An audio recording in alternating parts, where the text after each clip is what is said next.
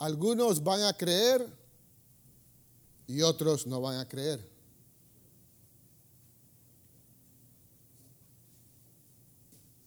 Esa, situación la vivió Jesús. Algunos van a creer el mensaje, otros no van a creer el mensaje. No van a recibir la verdad. Y no es mi verdad, es la verdad de la escritura. Y en esa misma situación estaba Cristo. A él le pasó. Él hablaba, algunos creían, otros no creían. Pero veamos a la luz de la escritura cuál es el camino de los que creen y cuál es el camino de los que no creen. Porque si Jesús mismo, hablando las palabras de Dios, tuvo deserción, ¿cuánto más de nosotros? ¿Verdad? ¿Cuánto más de nosotros? Él tuvo deserción y salieron de su grupo porque no creyeron. ¿Cuánto más de nosotros? Pero ¿quién cree y quién no cree? Vamos a verlo a través de la escritura. Hermanos, y ya lo he compartido. ¿Quién va a recibir la habilidad de creer y quién va a recibir la, la habilidad de no, perdón, quién va a recibir la habilidad de creer y quién no va a creer? Y no es mi mensaje, es el de la escritura, el de la Biblia, de Cristo Jesús. Quiero que comencemos por el Salmo 34 del 12 al 14.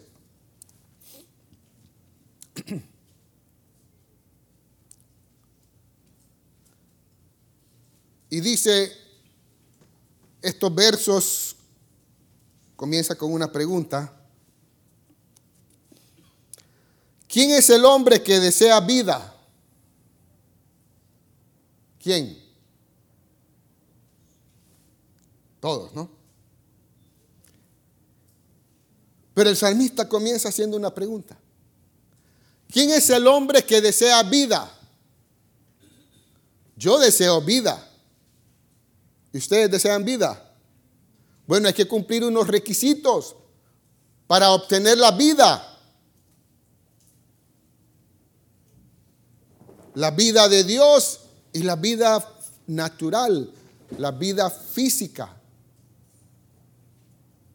Hermanos, nuestra boca, nuestra lengua, nuestros labios determinarán si tendremos la vida o no tendremos la vida. Esto. Esto. La boca, la lengua, los labios determinarán si tendremos vida o no. Sigamos leyendo que desea muchos días para ver el bien, ¿Quién es el hombre que desea vida? Que desea muchos días para ver el bien. Es una pregunta. ¿Quién? Yo. ¿Y usted? ¿Quiere vida? ¿Desea muchos días para ver el bien? Ok, requisito número uno. Guarda tu lengua del mal.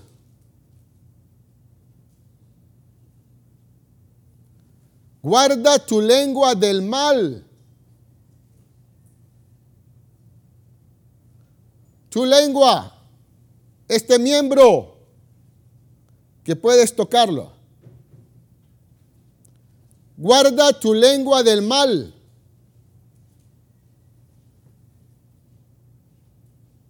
No hables malas cosas. No hables malas palabras. Guarda tu lengua del mal.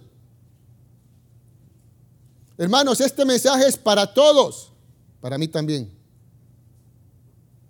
Pero hay requisitos.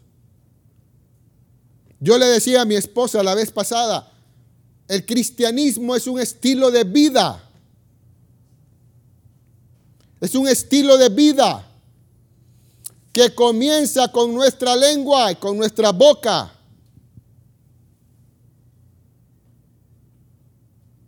Y tenemos que ser entrenados en eso. Hermanos, perdonen lo que voy a decir, pero sí quiero hablar este día con mucha claridad y transparencia. Necesitamos ser entrenados, entrenados, disciplinados, para que dejemos de ser personas irracionales. Hace dos días me invitaron a desayunar y compartiéndoles del Señor a estas personas y de lo que el Señor está haciendo. Y me dice uno de ellos, mire, son unos proveedores, pero otros proveedores dicen de usted, porque nosotros le decimos a ellos que usted es, un hijo de Dios. Entonces esos dijeron, ¿cómo un hijo de Dios? Tal vez un hijo del diablo. Yo les dije, eso era. Eso era, yo era una persona, pero el Señor me ha cambiado y yo empecé a darle testimonio a ellos de lo que el Señor ha hecho en mi vida.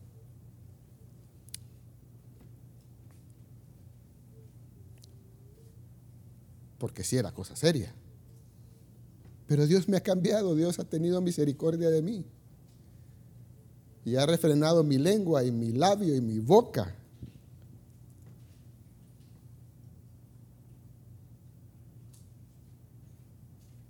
Porque de ahí salen tantas cosas feas de nosotros. Entonces, el primer requisito, guarda tu lengua del mal. Tu lengua, tu boca.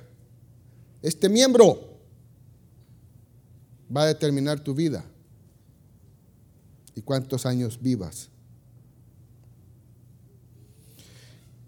Y tus labios de hablar engaño. Tus labios de hablar engaño. Vamos a ir viendo más adelante, hermanos, a qué se refiere con el engaño. Pero tus labios no hablen engaño.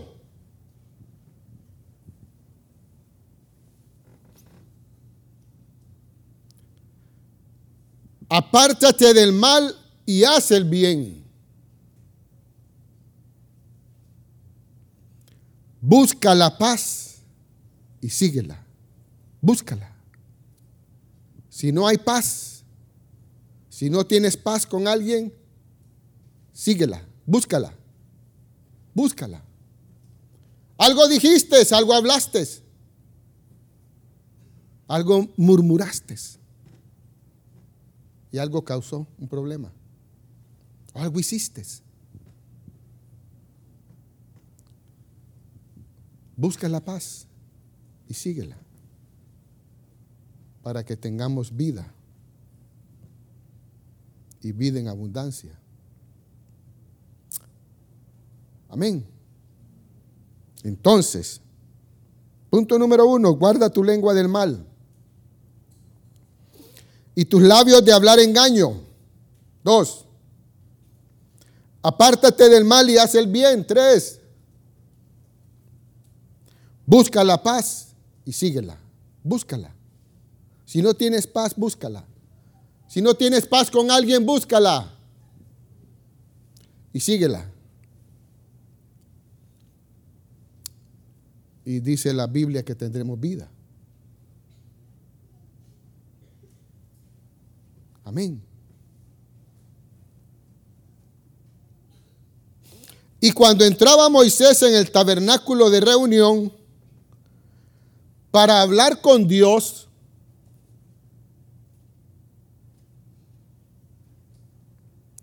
Oía la voz que le hablaba de encima del propiciatorio que estaba sobre el arca del testimonio, de entre los dos querubines, y hablaba con él. Yo, buscando al Señor un día de estos, comprendí esta parte. Pude entender un poco esta parte, esta escena. Y en lo personal, yo creo, en lo personal, por favor no, no crean que es así, pero en lo personal, yo creo. Supongamos que esta es el arca, la caja, donde estaba la vara de Aarón que reverdeció y, y, las tablas de, de los mandamientos. Yo creo, no sé en qué posición llegaba Moisés. Él entraba al arca del pacto, no sé si estaba parado o tal vez estaba sentado. Depende del tiempo que él pasaba ahí, viendo el arca del pacto. Pero del arca del pacto salía la voz de Dios. Dice la Biblia que, y el mismo Señor dice que Él hablaba cara a cara con Moisés. Porque de esa caja salía la voz de Dios hacia Moisés. Ya sea que estuviera parado o sentado en el suelo delante del arca. Pero Moisés se deleitaba escuchando la voz que salía del arca. Eso era lo que Moisés hacía. Yo lo entendí hace poco mientras buscaba al Señor. O sea, él llegaba y era lo que David hacía. Vuelvo y digo, no sé si lo hacía parado o sentado, pero David comenzaba a ministrar al Señor. Estaba en esa arca, en ese propiciatorio de madera, porque el Señor estaba ahí. Y él oía la voz de Dios que salía de ahí. Y David podía hablar cara a cara con su Dios. Delante de, ese, de esa caja.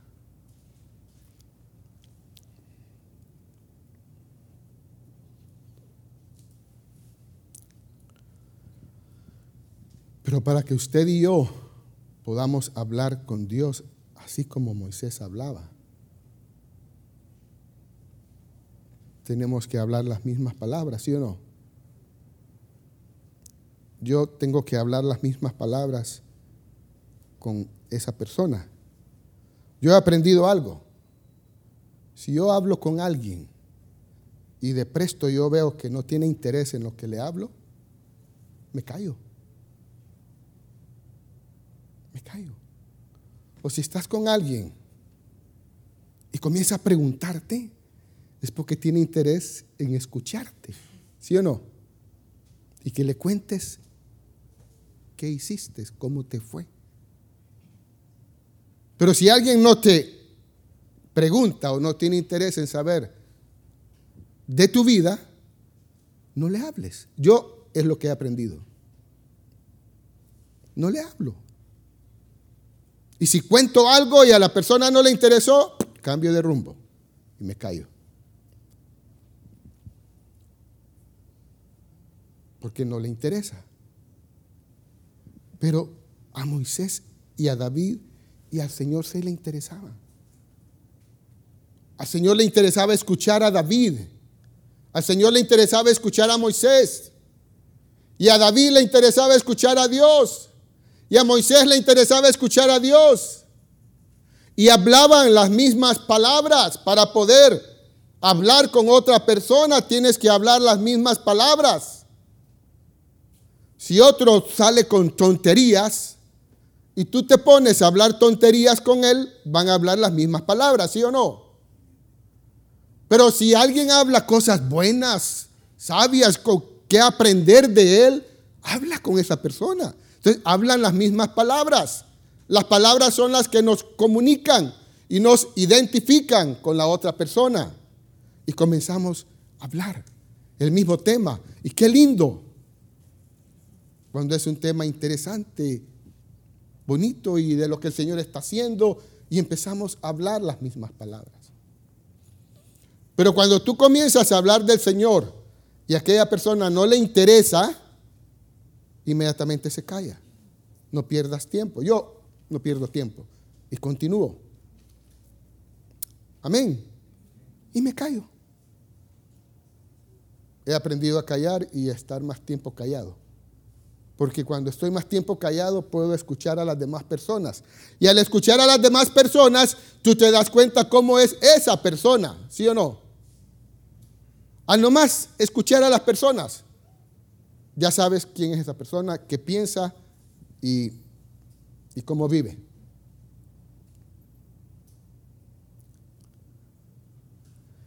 Pero Moisés dice que entraba al tabernáculo de reunión para hablar con Dios, porque a Dios le interesaba oír a Moisés y a Moisés le interesaba oír a Dios porque llevaba la carga del pueblo. Y él quería oír lo que Dios pensaba de cada situación que estaba pasando el pueblo.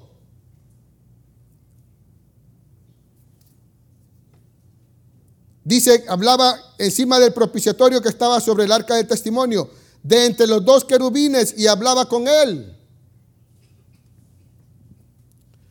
Primera de Pedro 3, 10 al 13. Habla lo mismo que Salmo 34, 12, 14. Pero en este caso es Pedro. Lo mismo. Porque el que quiere amar la vida y ver días buenos, refrene su lengua de mal y sus labios no hablen engaño. No hablen engaño. Vamos a ver quiénes son los que hablan engaño. Y los que hablan engaño son los engañadores. ¿Y quiénes serán los engañadores? ¿Quiénes son los engañadores? Por eso tengamos cuidado lo que hablamos.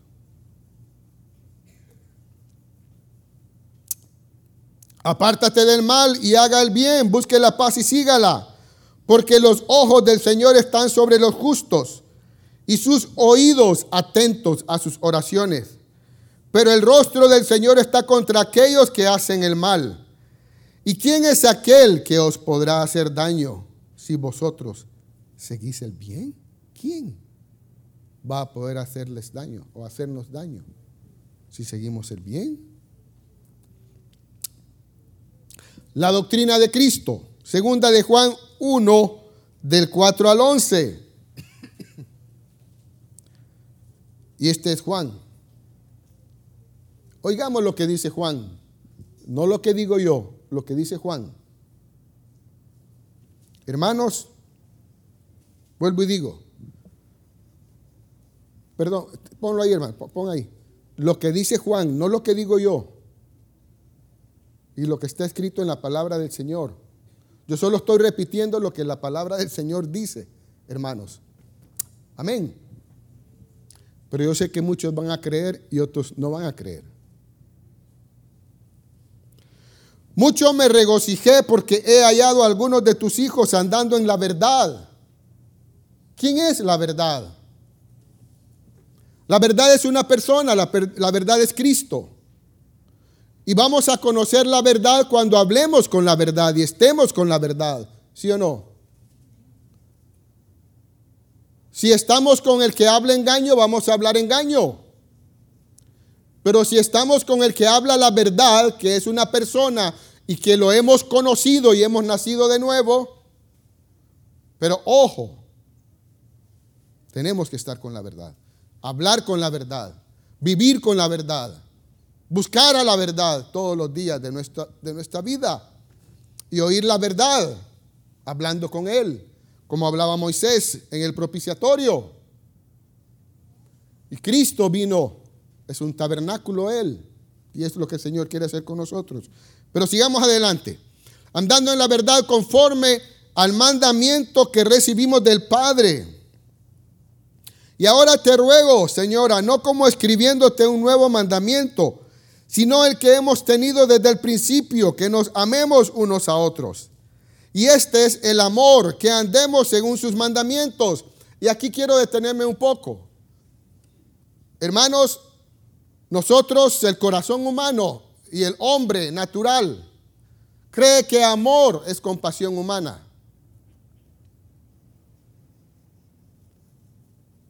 no confundamos el amor de Dios con la compasión humana. La compasión humana siempre será un enemigo de Dios. Yo he visto ese camino y todos hemos pasado por ahí hasta que el Señor hace un milagro en nosotros. Pero creemos que amor es compasión humana. Ah, sí, qué lindo. No, no, no lo disciplinemos porque, ay, es muy lindo, muy bello. No lo disciplinemos compasión humana. Pero el Señor dice, su amor es mayor que nuestra compasión humana. Corríjanlo. Del embara. Ese es el amor de Dios. Pero la compasión humana dice, no, ay, qué lindo, qué bello, qué precioso. Ese es el amor, déjenlo.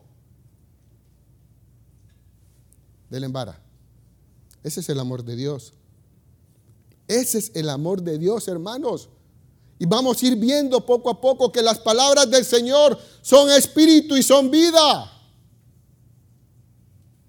Pero no confundamos el amor de Dios, que es más alto que el nuestro, con la compasión humana.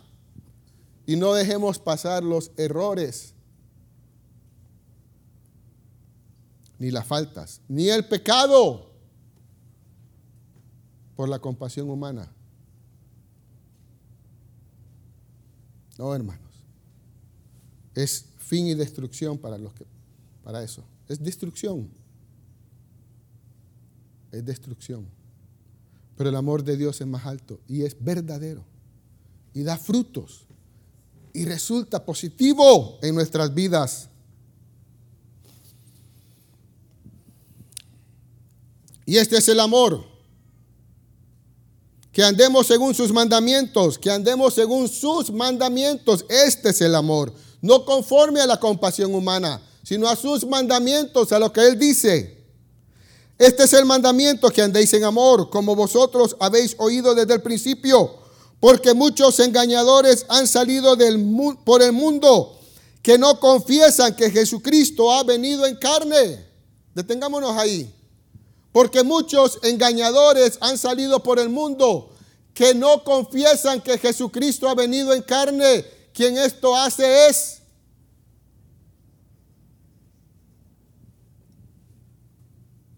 ¿Qué dice? ¿Qué cosa? La otra parte, porfa. Engañador y él. El que no confiesa que Jesucristo ha venido en carne, ¿Qué dice Juan? Esto es el engañador y el anticristo. Veamos a ver cuál es el espíritu de anticristo y cuál es el engañador. Pero aquel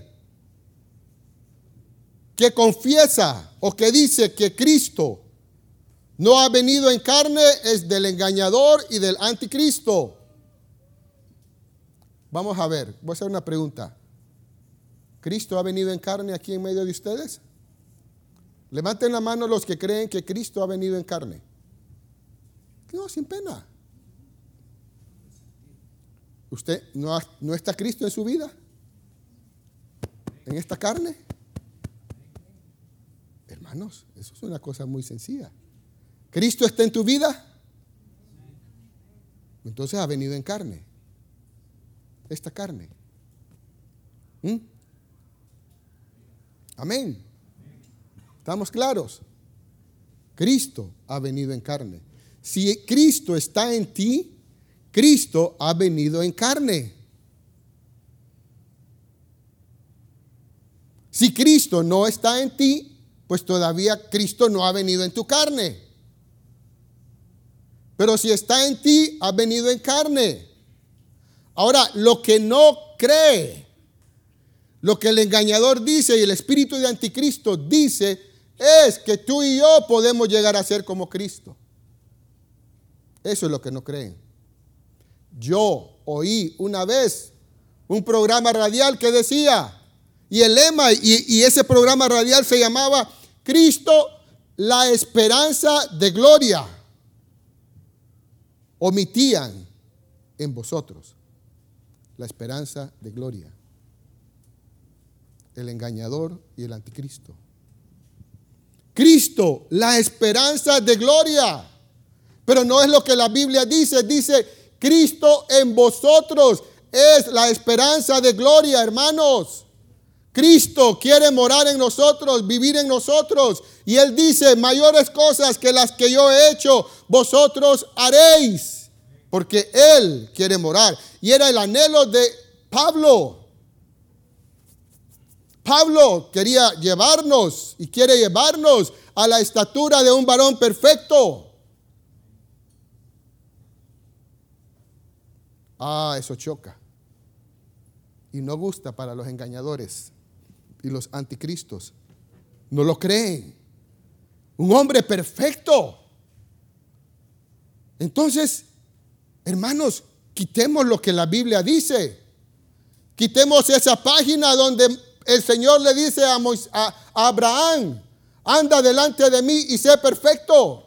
Quitemos esa página y votémosla. ¿Sí o no? Estoy yo estoy compartiendo lo que la Biblia dice, ¿sí o no?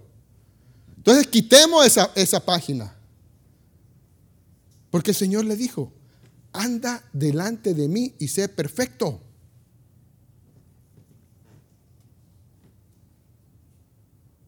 Y después de ese, de esa declaración del Señor mismo, comienzan todas las bendiciones. Y Abraham tenía 99 años cuando le dijo eso. Ya había pasado por un proceso. Ya había pasado por un proceso. Si no, quitémosla. Pero el anhelo de, de, Pablo, y no solo el anhelo de Pablo, de la creación misma, dice que está aguardando la manifestación gloriosa de los hijos de Dios.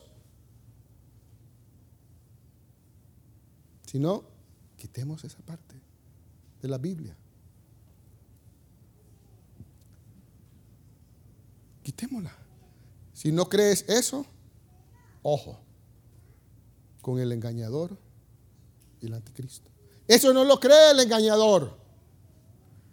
Eso no lo cree el anticristo. No lo digo yo, hermanos, lean, Juan. Lo dice Juan. Quien no cree que Cristo ha venido en carne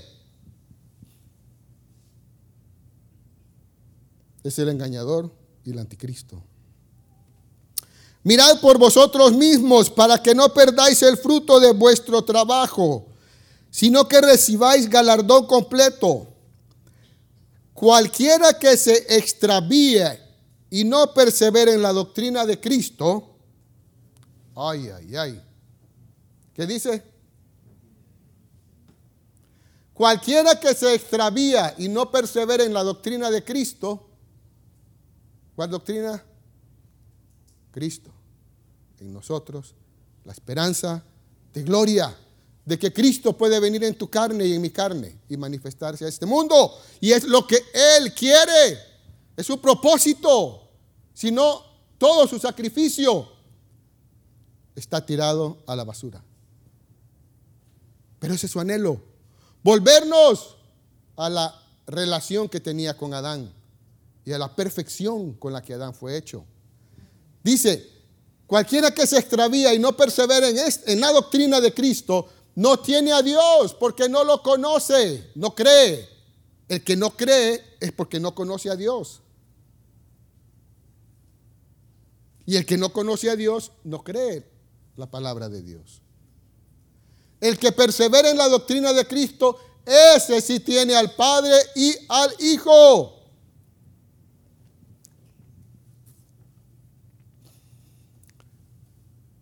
Sigamos leyendo.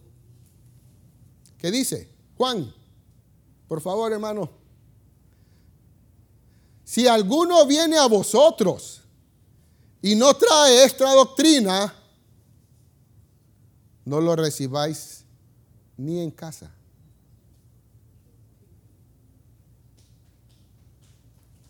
No lo recibáis ni en casa, ni le digáis bienvenido. ¿Lo digo yo o lo dice Juan? Lo dice Juan, ¿verdad? Imagínense, el que no cree en la doctrina de Cristo, el que no cree que Cristo va a ser manifestado a través de hombres y mujeres que lo aman y anhelan su venida, no conocen a Dios, ni siquiera se ha dado, ni siquiera sea bienvenido en casa. Sigamos adelante, hermanos. Yo solo estoy leyendo lo que la Biblia dice.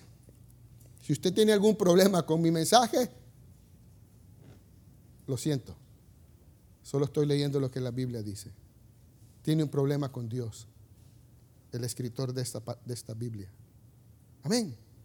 Y vamos a ver más adelante que aquel que se opone a lo que es de Dios, ¿quién es?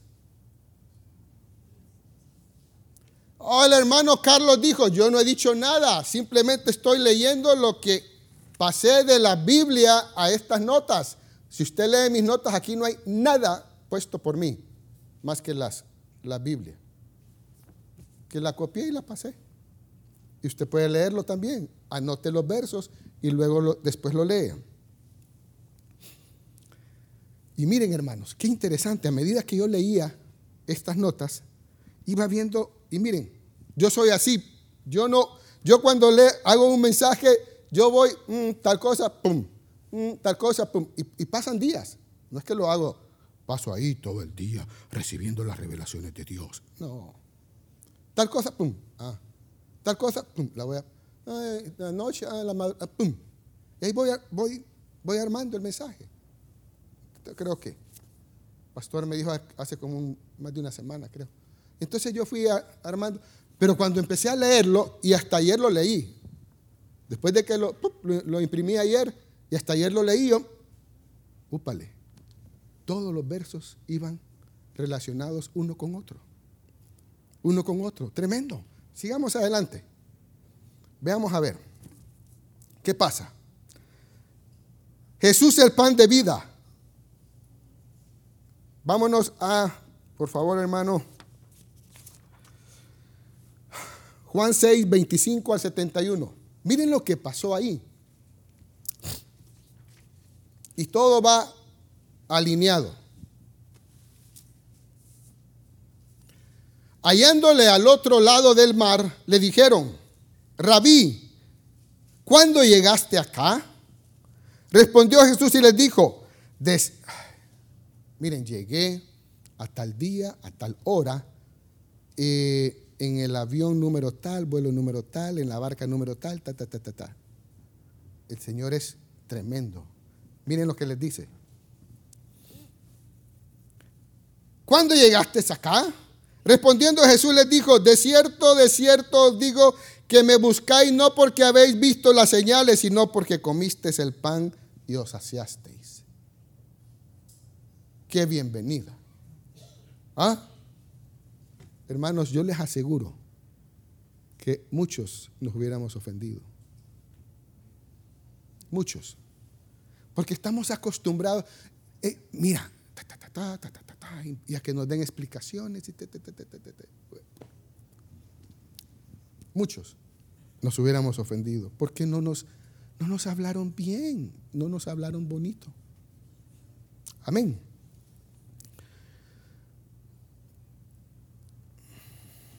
Trabajad no por la comida que perece, sino por la comida que a vida eterna permanece, la cual el Hijo del Hombre os dará.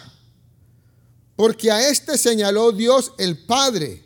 Entonces le dijeron, ¿qué debemos hacer para poner en práctica las obras de Dios? Respondió Jesús y les dijo, esta es la obra de Dios, que creáis en el que Él ha enviado que creáis en el que Él ha enviado, crean en mí.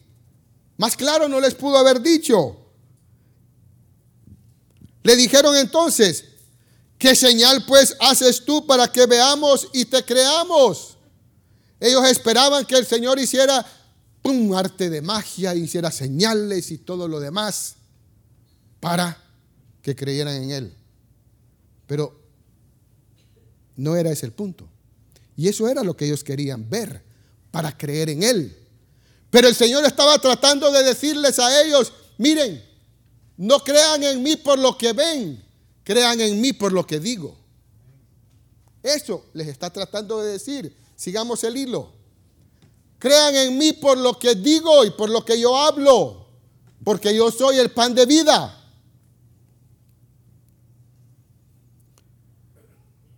Esta es la obra de Dios, que creáis en el que Él ha enviado. Le dijeron entonces, ¿qué señal pues haces tú para que veamos y te creamos? ¿Qué obra haces? Nuestros padres comieron el maná en el desierto, como está escrito, pan del cielo les dio a comer. Y Jesús les dijo, de cierto os digo, no os dio Moisés el pan del cielo, mas mi Padre os da el verdadero pan del cielo, porque el pan de Dios es aquel que descendió del cielo y da vida al mundo. Le dijeron, Señor, danos siempre este pan. Jesús les dijo, yo soy el pan de vida. Eso no lo creyeron. Eso no lo creyeron. Yo soy el pan de vida, yo. No lo creyeron. No creyeron lo que el predicador estaba diciendo. No creyeron. Yo soy el pan de vida. No lo creyeron. Sigamos adelante. Y el Señor interesado en que creyeran lo que Él les decía. El que a mí viene nunca tendrá hambre y el que en mí cree no tendrá sed jamás. Mas os, os he dicho que aunque me habéis visto, no creéis. Todo lo que el Padre me da, vendrá, todo lo que el Padre me da, vendrá a mí. Y al que a mí viene, no le echo fuera, porque he descendido del cielo, no para hacer mi voluntad, sino la voluntad del que me envió. Y esta es la voluntad del Padre que me envió, que todo lo que me diere no pierda yo nada, sino que lo resucite en el día postrero. Y esta es la voluntad del que me ha enviado, que todo aquel que ve al Hijo y cree en Él tenga vida eterna. Y yo le resucitaré en el día postrero. Murmuraban entonces de él los judíos, porque había dicho, yo soy el pan que descendió del cielo. Y decían, ¿no es este Jesús? No pudieron ver, hermanos, no pudieron creer, porque no lo conocían. No lo conocían. No es este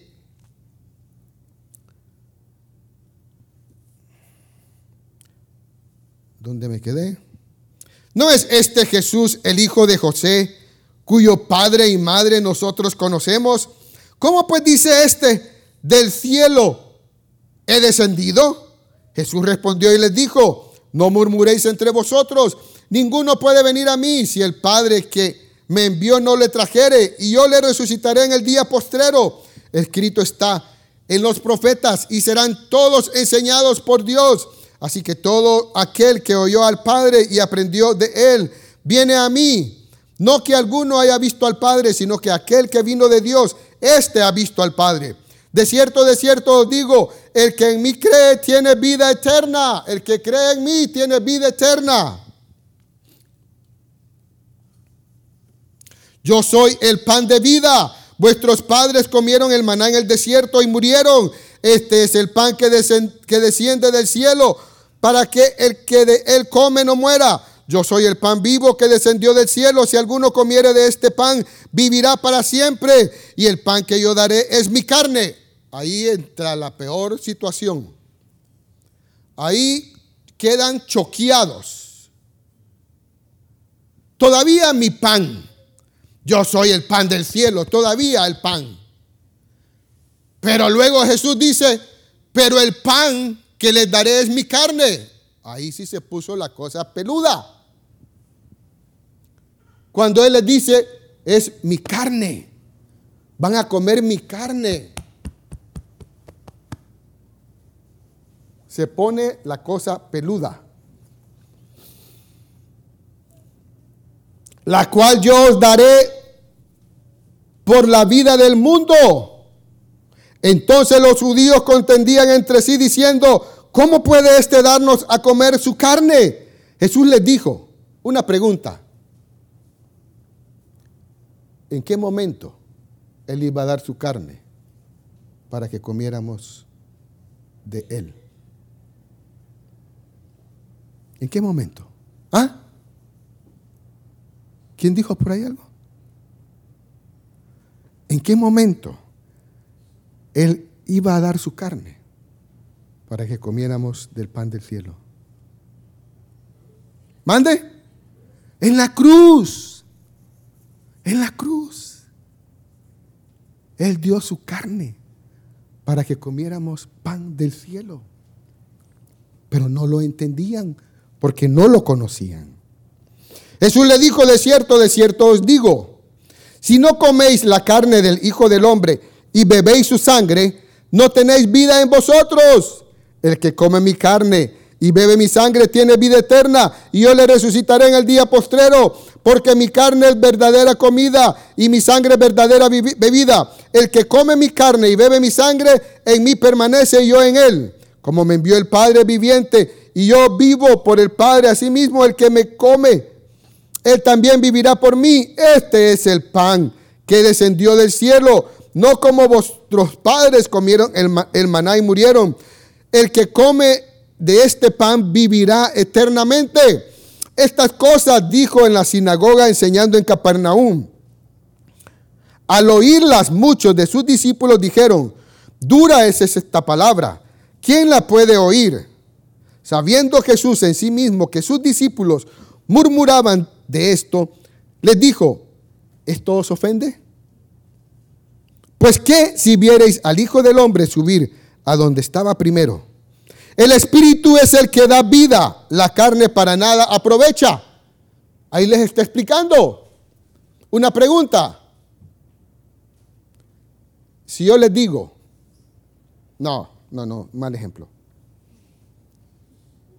Si se hubieran comido a Jesús, ¿hubiera sobrado para nosotros? Y para todos los millones de cristianos que han muerto desde Cristo hasta hoy. ¿Hubiera ajustado el cuerpo de Cristo para comerlo? ¿Ah? Hermanos, con confianza. ¿Verdad que no? Pero no era lo que él quería decirles. Y después les dice, la carne para nada aprovecha. Pero les pegó una enchivolada y no creyeron. Y no creyeron. ¿Su sangre hubiera ajustado para nosotros? ¿Verdad que no? ¿Cuántos litros tiene de sangre un cuerpo, hermana? ¿Tiene idea? ¿Mande? ¿Cuántos litros tiene uno de sangre? Ocho, pues no es mucho, ¿verdad? Cinco litros. ¿Hubiera ajustado la sangre de Cristo para nosotros si la tuviéramos que beber? ¿Verdad que no? Cinco cocas litros no ajustan para todos los que están aquí peor 5 litros de sangre. Pero no era lo que él les estaba diciendo, hermanos. Escuchemos lo que el Espíritu dice. Y después les dice, la carne para nada aprovecha.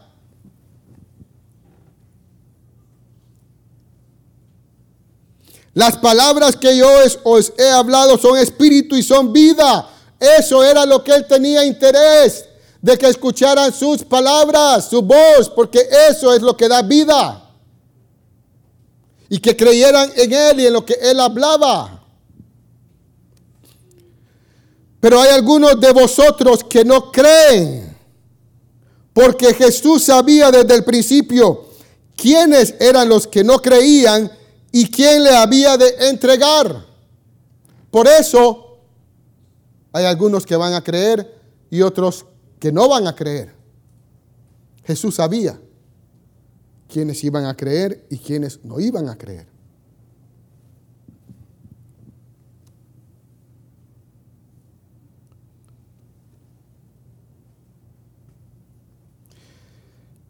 Y también sabía quién le iba a entregar. Y dijo, por eso os he dicho que ninguno puede venir a mí si no le fuere dado por el Padre, dado del Padre. Desde entonces, ahora me quiero ir a la Biblia. Esto no es parte de mi mensaje, lo leí en el libro del hermano Marvin pero concordó con el mensaje que yo tengo. Lea el libro del hermano Marvin. Y si lo leyeron, pues ya pasaron por ahí, creo yo. Pero en Juan 6, 66, dice el hermano Marvin, casualmente, este verso dice esto.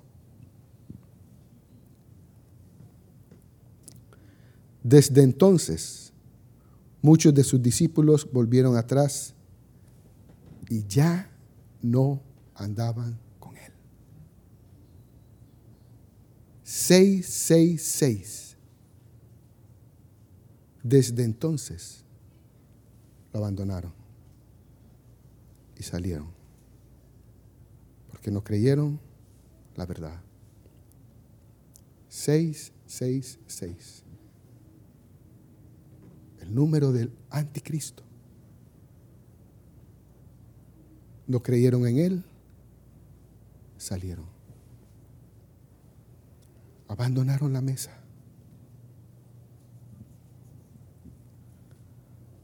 Qué casualidad, ¿verdad? Oh, hermanos, sigamos adelante. ¿Me van a perdonar que les diga algo? Pero así con mucho cariño, mucho amor y para mí también. Sí. ¿Cómo dice aquel verso? Que por muy torpe que sea, no se extraviará si andamos en él. ¿Cuántos queremos ser torpes en el camino correcto y no sabios en el camino incorrecto? Yo quiero ser un torpe en el camino correcto. Oh, hermanos.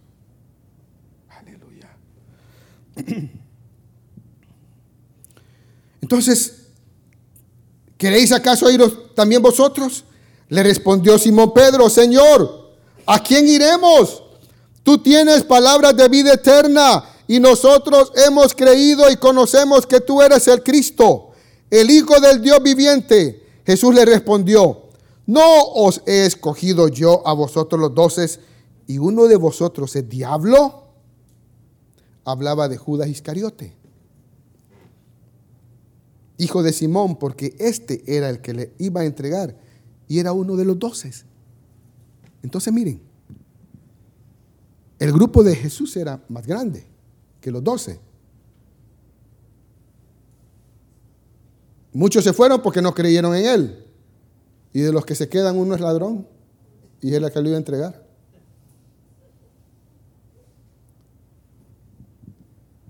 Él ya lo conocía, ya sabía quién era. Pero veamos quién es Judas Iscariote.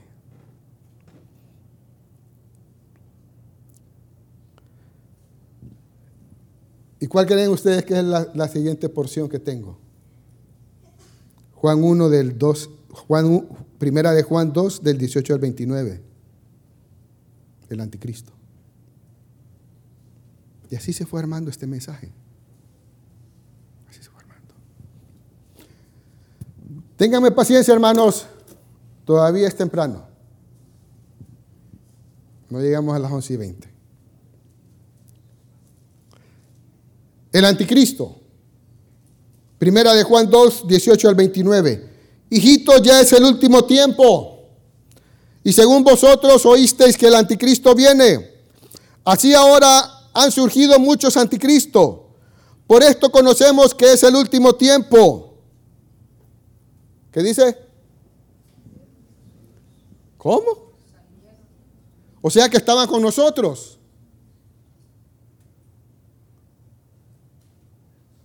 Juan está escribiendo lo que él vio cuando Cristo estaba hablando esas palabras. Y él vio que se fueron varios de los que estaban caminando con él. Y se fueron. salieron de nosotros, estaban con nosotros. Juan recordó esa escena y la escribió. Cuando el Señor les hablaba, varios lo abandonaron y lo dejaron y se fueron. Y dice, salieron de nosotros, pero no eran de nosotros. Porque si hubiesen sido de nosotros, habrían permanecido con nosotros. Pero salieron para que se manifestase que no todos son de nosotros.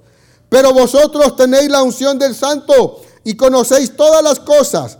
No os he escrito como que si ignoraseis la verdad, sino porque la conocéis y porque ninguna mentira procede de la verdad.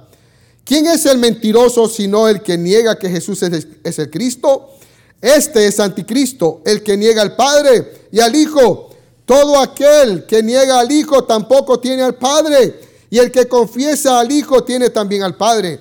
Lo que habéis oído desde el principio permanezca en vosotros. Si lo que habéis oído desde el principio permanece en vosotros, también vosotros permaneceréis en el Hijo y en el Padre. Y esta es la promesa que Él nos hizo, la vida eterna. Os he escrito esto sobre los que os engañan. Pero la unción que vosotros recibisteis de Él permanece en vosotros y no tenéis necesidad de que nadie os engañe, así como la unción misma os enseña todas las cosas y es verdadera y no es mentira. ¿Dónde vas a recibir la unción, tú y yo? ¿Dónde la vamos a recibir?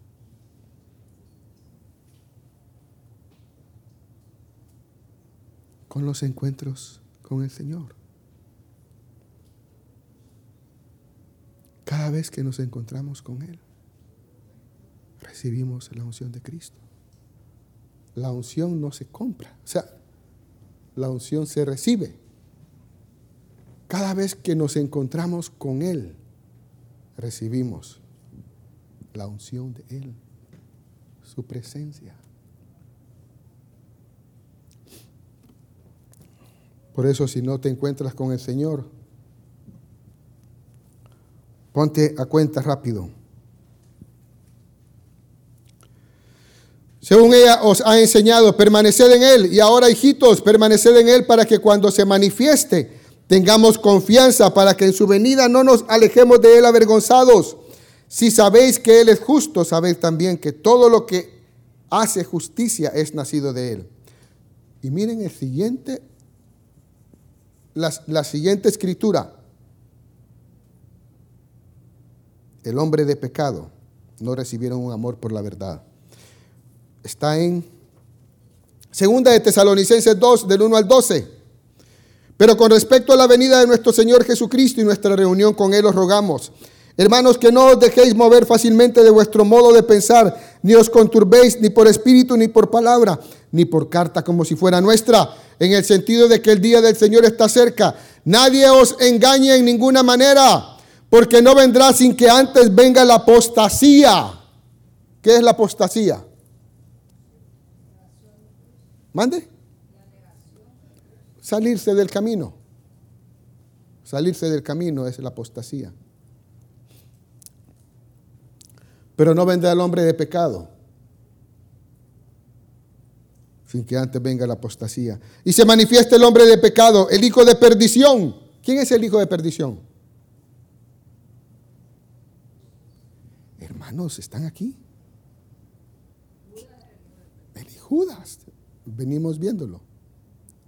Él es el hijo de perdición, Judas. ¿Sí? Pero será que... Bueno, sigamos adelante. El cual se opone y se levanta contra todo lo que se llama Dios o es objeto de culto. El hijo de perdición no va a estar de acuerdo con la verdad.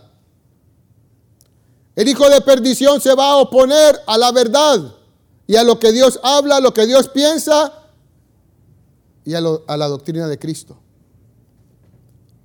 Se opondrá a todo lo que es de Dios, a lo verdadero y va a creer el engaño y la mentira. Cual se opone y se levanta contra todo lo que se llama Dios o es objeto de culto, tanto que se siente en el templo de Dios como Dios, haciéndose pasar por Dios. ¿No os acordáis que cuando yo estaba todavía con vosotros os decía esto? Y ahora vosotros sabéis lo que lo detiene a fin de que a su debido tiempo se manifieste, porque ya está en acción el ministerio de la iniquidad, solo que hay quien al presente lo detiene, hasta que él a su vez sea quitado de en medio, y entonces se manifestará aquel inicuo a quien el Señor matará con el espíritu de su boca y destruirá con el resplandor de su venida. Inicuo cuyo advenimiento es por obra de Satanás con gran poder y señales y prodigios mentirosos y con todo engaño de iniquidad para los que se pierden por cuanto no recibieron el amor de la verdad para ser salvos. Por esto Dios les envía un poder engañoso para que crean la mentira a fin de que sean condenados todos los que no creyeron a la verdad, sino se complacieron en la injusticia. Dios mismo enviará el engaño y la mentira para que la crean aquellos que no han creído la verdad y han amado la verdad. Dios mismo.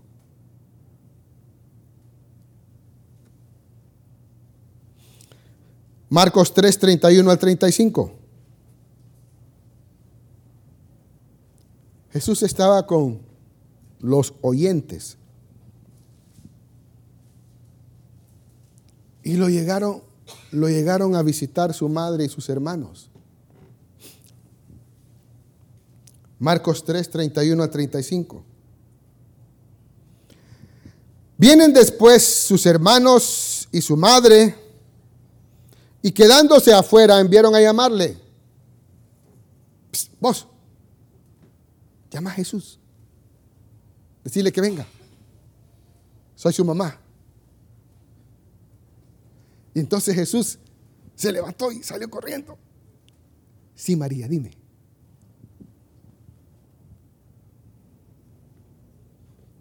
Y no fue una falta de respeto.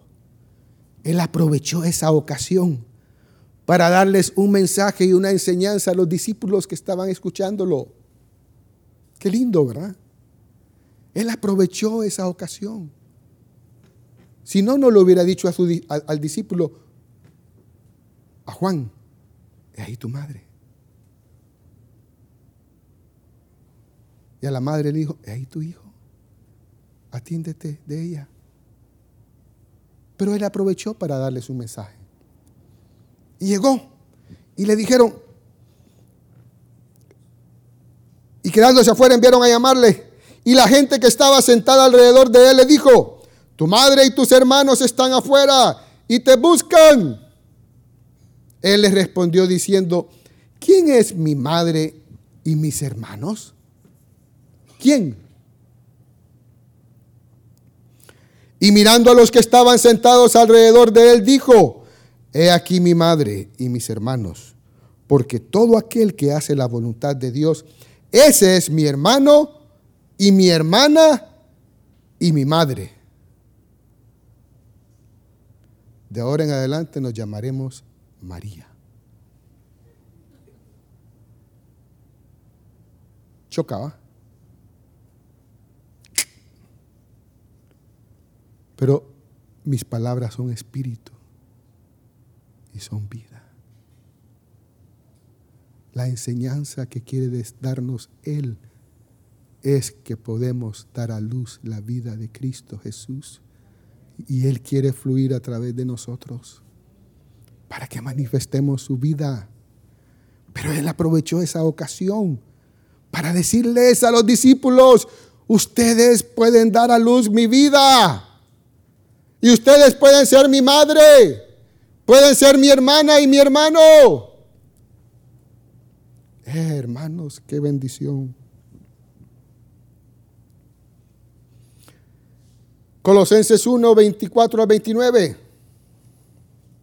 Ahora me gozo en lo que padezco por vosotros y cumplo en mi carne lo que falta de las aflicciones de Cristo por su cuerpo, que es la iglesia, de la cual fui hecho ministro, según la administración de Dios que me fue dada para con vosotros, para que anuncie cumplidamente la palabra de Dios, el misterio que había estado oculto desde los siglos y edades, pero que ahora ha sido manifestado a sus santos, a quienes Dios quiso dar a conocer las riquezas de la gloria de este misterio entre los gentiles, que es Cristo en vosotros, la esperanza de gloria, a quien anunciamos, amonestando a todo hombre y enseñando a todo hombre en toda sabiduría, a fin de presentar perfecto en Cristo Jesús a todo hombre.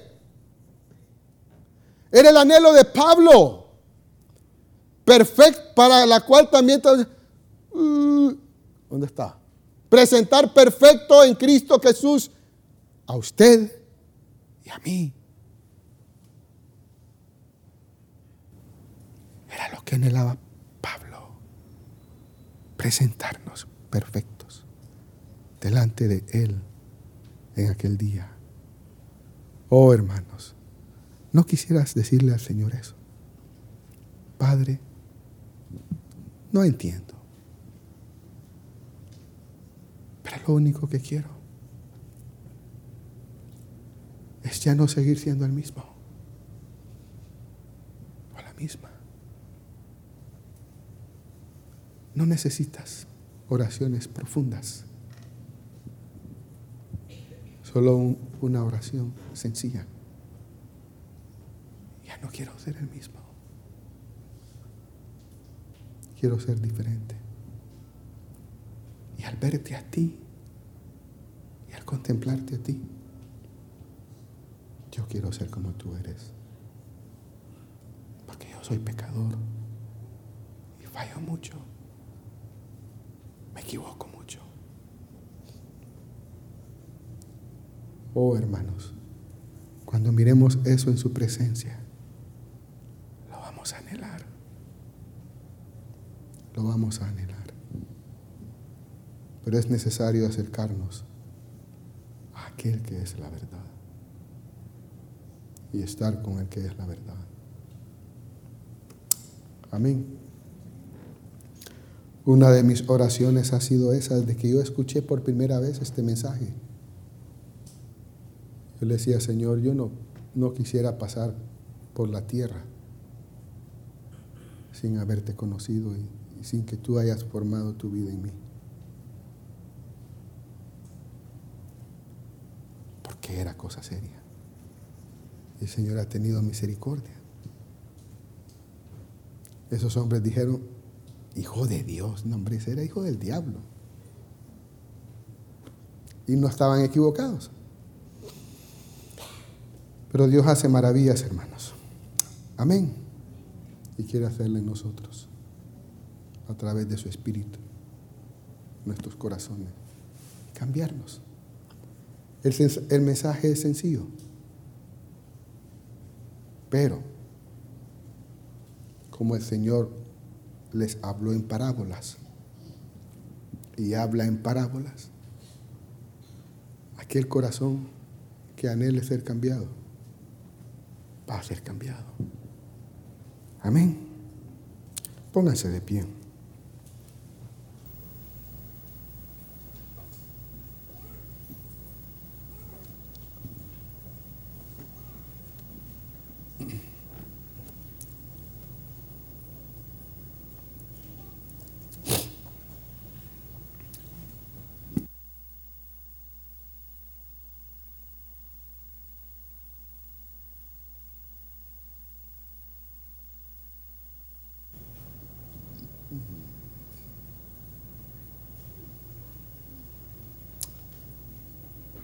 Solo cree, hermano, que Dios puede cambiarte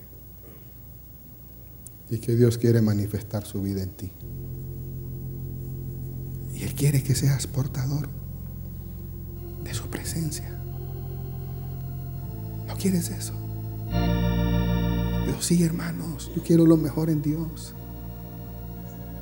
Yo quiero estar con Él y hablar con Él. Me encanta estar con Él. Me encanta hablar con Él.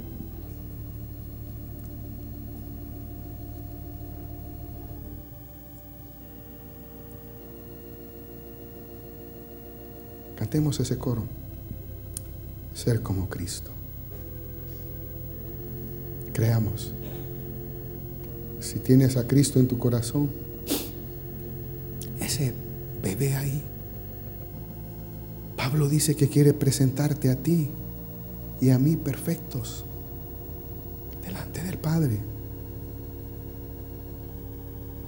¿No quieres responder y decirle, Señor, sí?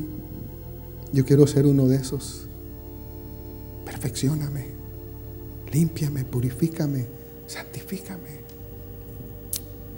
Endereza mi caminata.